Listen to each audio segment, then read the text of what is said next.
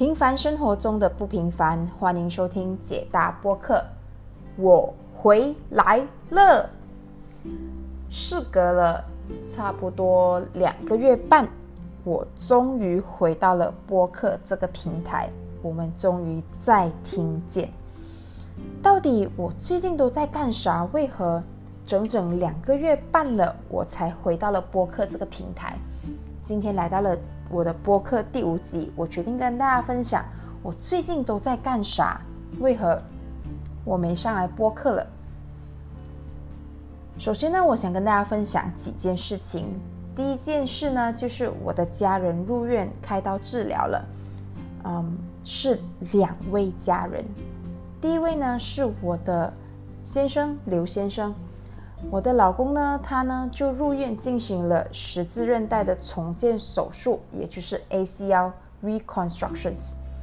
这是他的在工作中跟运动时呢，他的韧带呢就断裂了，所以他必须要重做重建一个十字韧带，他膝盖的十字韧带。从他在九月初开头啊开刀，到了之后六个星期，他必须要装上脚夹。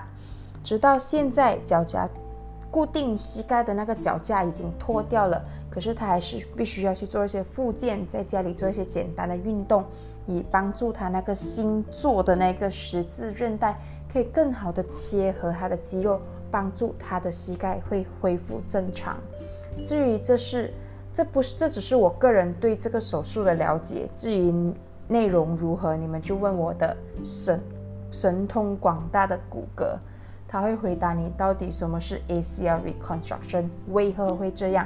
其实很多人，只要你在工作中很常蹲上站起来，刚东西、走动，或者是你运动上有很多跳跃的动作，也许跳舞扭动你的膝盖，也许你的十字韧带也会有受损或者是断裂的情况。这在运动员的运动界其实是非常的普遍的。那来到了第二位家人呢，就是我的妈妈。我的妈妈进行了 cataract surgery，就是白内障移除手术。那它是一个眼科手术哦，它的目的就是为了去除已经混浊的水晶体。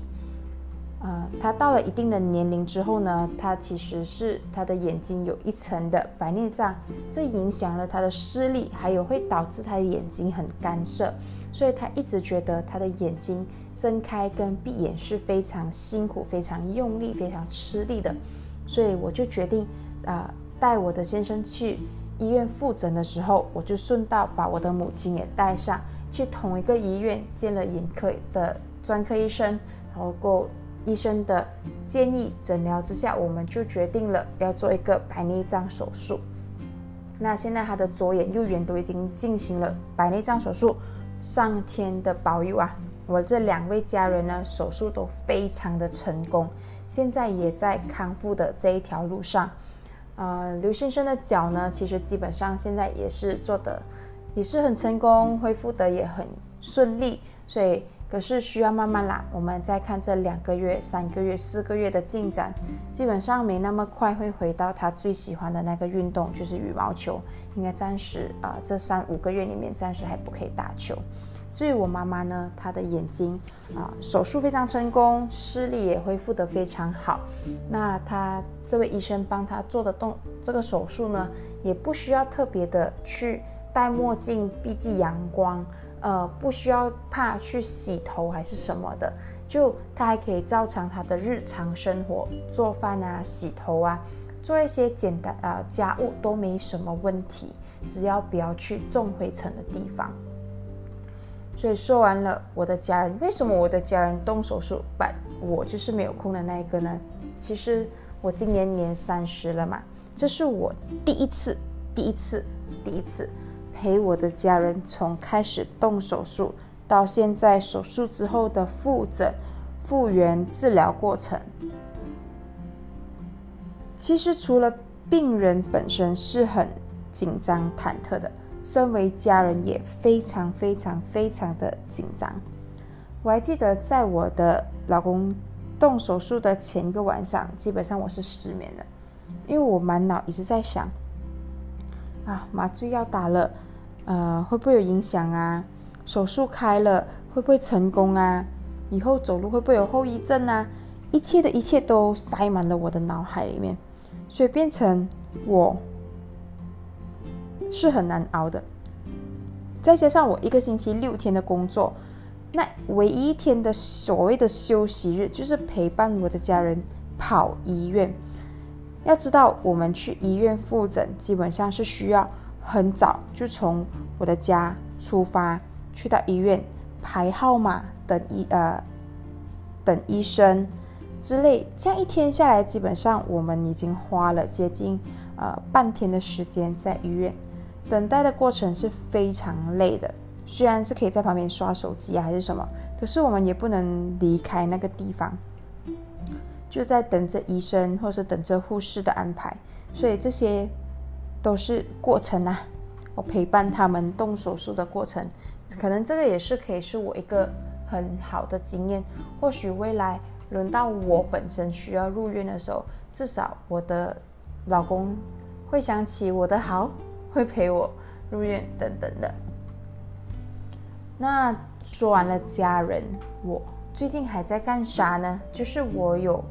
参与了啊两个评论啊两个讲演会的活动，第一个呢是已经进行已经过了，就是评论工作坊，我呢成为三位的分享嘉宾之一。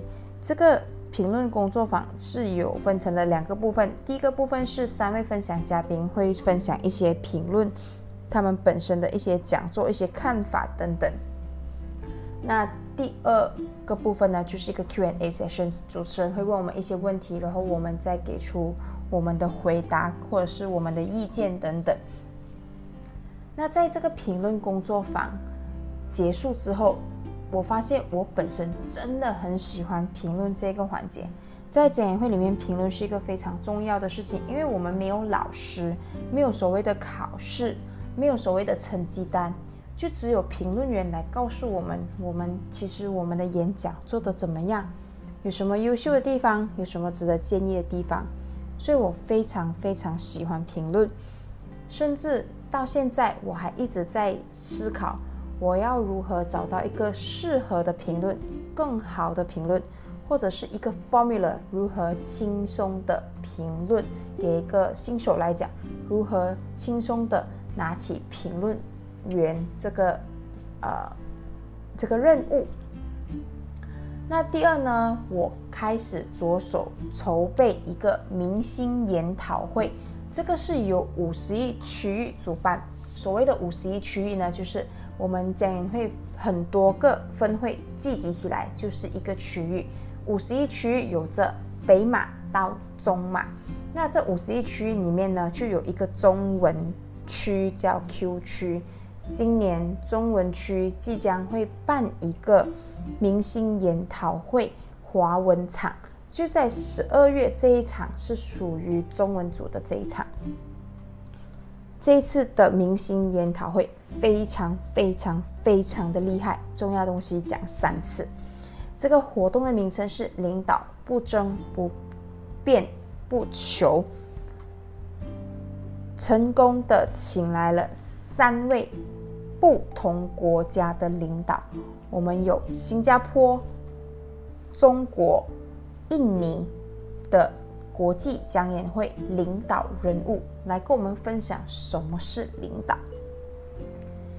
在疫情期间，我们很多会议都搬上了云端，所以这次的明星研讨会也是一样，我们会搬上云端。只要你是国际讲演会的会友。然后你明白中文，你就可以参与这个活动。不管你来自哪一个分会，不管你来自哪一个角落，世界的哪一个国家，你都可以参与这个明星研讨会。如果你想参与的话，在你听到这个播客之后，在未来的一两个星期或者是三个星期里面，不定时的上到我们的面子书找 Star Web。by District Fifty One，或者是你可以来到 District Fifty One 的面子书，你都可以知道更多的详情。这个活动在十二月十三日，二零二零年这一天举办。要知道关于领导的一些诀窍、分享经验等等，都来到我们的明星研讨会。那讲完了讲演会的活动，我本身在这两个月半，我又经历了什么呢？其实我经历了一件我自己没有想到我可以办得到的一件事情，也就是减重。我从九月初是六十二点八公斤，到了今天十一月中，我来到了五十七点八公斤，中间我瘦了五公斤。那这个减重过程呢，到底是怎么样进行的？第一个呢，就是我利用了一个叫做间歇间歇性一六八断食法，也就是我每一天会断食十六个小时，轻断食十六个小时，就好像我们马来同胞的布阿沙，那有八个小时的用餐窗口，我把我的用餐时间控制在这八小时。那十六个小时，难道我什么都不吃，什么都不喝吗？是可以喝东西的，是喝白喝白开水，喝黑咖啡，喝茶。关于这个一六八间歇性断食，我之后会做一期的博客跟大家分享。那运动呢？我每天我其实我没有上健身房，我也没有去外面跑步。我所做的运动呢，就只是。啊，在家里就开启了 YouTube，里面就选了一些啊关于健身的一些短片，在家里健身流流汗、爆爆汗。所以透过这些控制饮食，选择对的饮食，包括啊一个星期至少三次的运动，然后我就达到了今天的效果。可是这还不是我的目标，这还不是我的终点。其实我还想要再瘦到五十四公斤，所以。在听着这个播客的朋友们，请你们一定要监督我，要确保我真的是可以达标。希望我可以有一个健康、好看的身形。因为我发现哦，自从我慢慢瘦下来之后呢，除了我的体重减少啦，然后我开始更健康啦，体内的脂肪慢慢减少。我的肤质也变得稍微好了一点点，已经没有那么多满脸的大痘痘，真是心情也会变得更好一点，少了一些嗯闷闷不乐、郁闷的状态。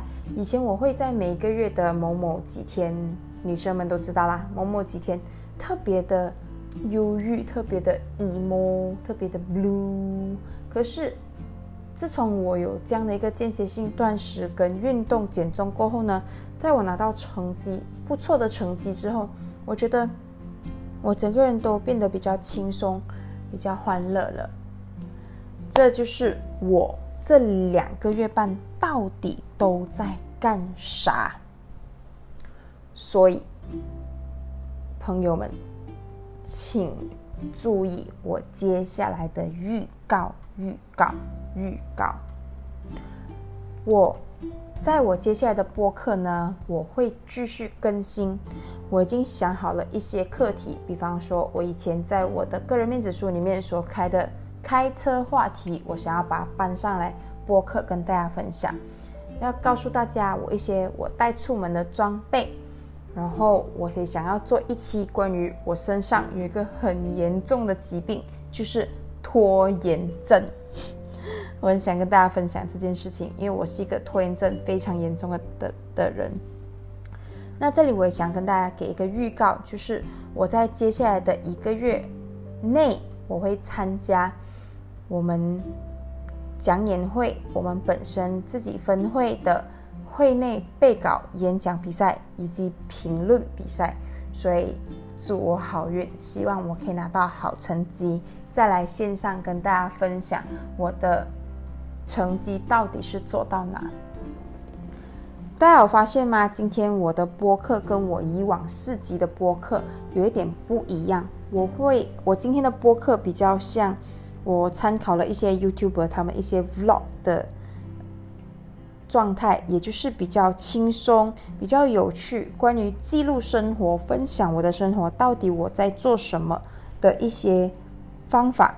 比跟我之前比较严肃、偏向演讲类的一些播客，我今天是属于比较纯聊天、纯记录、纯告诉大家到底我在干什么。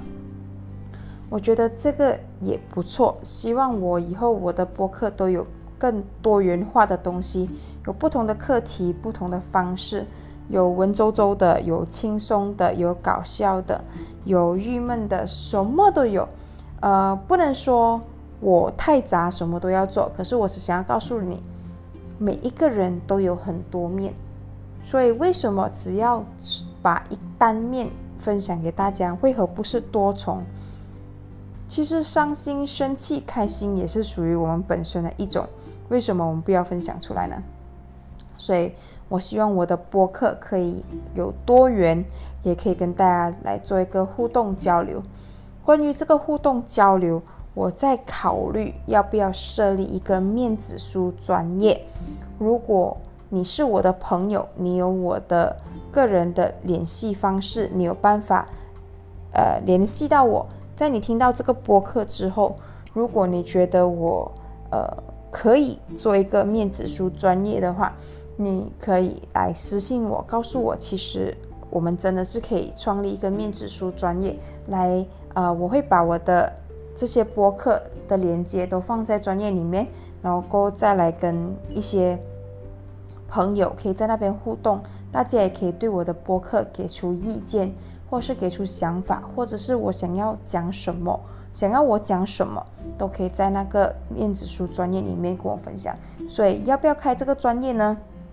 我就看我的播客的听众有没有人可以来告诉我，我要不要开这个面子书专业。当然，如果开了成功之后呢，我会在接下来的播客跟大家。告诉给大家，也希望大家，如果到时我真的是开了专业了，大家来我的专业点赞，然后并且把我的播客分享出去，让更多人听到我的播客。所以我今天讲的那么多，好像有点像家常的废话，可是我只想要告诉你们，我非常非常的幸运，有这个平台可以跟大家讲。这么多事情，虽然听起来有点像家常的废话，可是我觉得至少我把东西记录下来，讲了下来，讲了出来，这是我对我的生活的一个标记。我没有写日记的习惯，可是希望我可以透过播客来记录我的生活。所以，谢谢收听解答播客，我们下集再听见。